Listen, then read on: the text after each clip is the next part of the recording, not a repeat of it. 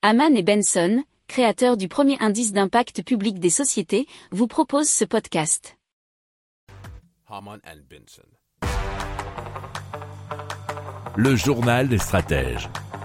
Et donc on commence avec euh, le groupe Sinopec, hein, qui est un groupe chinois qui a développé un gigantesque projet de pipeline qui permet de transformer, enfin de d'abord de le transporter, de l'hydrogène vert du Cab euh, qui se trouve en Mongolie à intérieur jusqu'à Pékin. Donc c'est une longueur de 400 euh, km. Il permettra de transporter jusqu'à 100 000 tonnes d'hydrogène par an.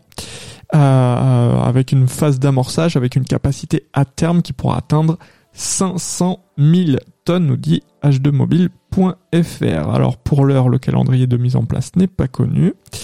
Et le président de Sinopec a expliqué que l'hydrogène servira principalement à remplacer l'hydrogène gris qui est utilisé dans la région de Pékin. Pour approfondir ces sujets, abonnez-vous à la newsletter de Haman et Benson et écoutez nos autres podcasts que vous retrouverez dans les notes de l'émission ou sur notre site internet.